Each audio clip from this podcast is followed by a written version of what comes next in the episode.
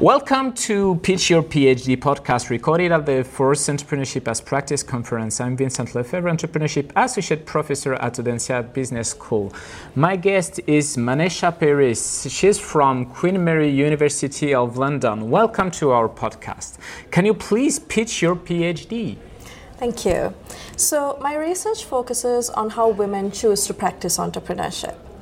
Now, if you look at traditional entrepreneurship research, there's a strong inclination towards the white Western heterosexual male in defining who qualifies to be an entrepreneur. So there's been a lot of criticism about this in regards of how it others individuals who don't conform to this ideal. So, in situations where women have been studied, they're often described to be underperformers or have very low growth potential. And in situations where non Western countries or developing countries have been explored, um, there's a strong stereotypical way of selecting the types of women or the types of ventures that are studied. So, my work is inspired by uh, researchers like Ahl, Ogbor, Mirchandani, Bruni, who urge researchers to deviate from this conventional view into a more inclusive way of looking at this phenomena. So, to do this, I look at the research question of how do women practice entrepreneurship in Sri Lanka? And I specifically look at three sub questions. So, I'll just quickly read them through. Uh, how does the social position of the woman entrepreneur contribute to and influence the practice of entrepreneurship? How does the performance of entrepreneurship uh, presented across different spaces and audiences in and before which the woman practices entrepreneurship, and how does the performativity shape women's practice of entrepreneurship.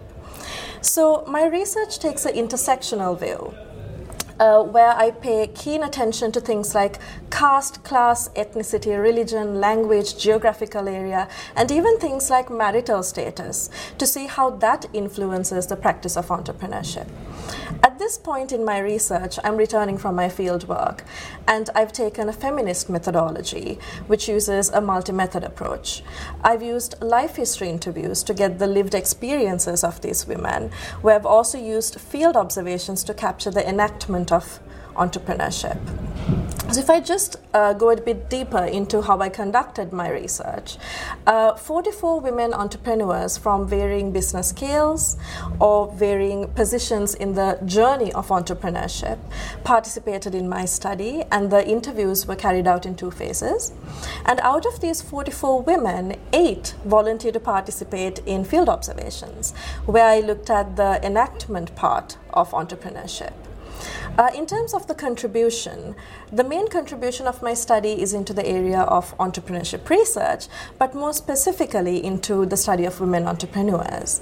And my proposed theoretical framework, which is built on three dimensions position, performance, and performativity, try to capture the intricacies of how entrepreneurship is actually practiced and how it's affected by gender.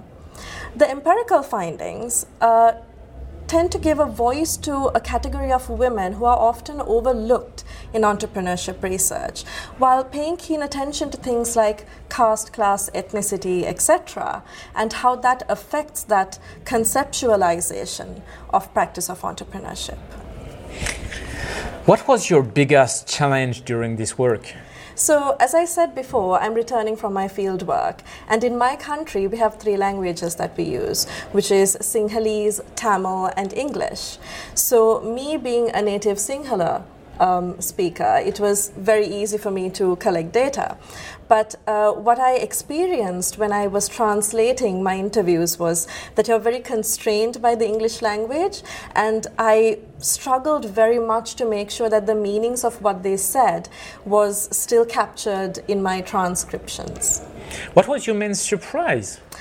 Um, I was extremely surprised to see that uh, these women's practice was highly influenced by things like uh, marital status. Uh, so, if I give you a small example, um, I noticed that many women who were not married or were very young actually used things like a ring to represent a marital status, which represented stability in our culture. So, it was very interesting to see this material symbolism being used to kind of get legitimacy. Thanks a lot, Manesha, for this pitch. All the podcasts are downloadable on podcast-entrepreneuria www.audencia.com. Thanks.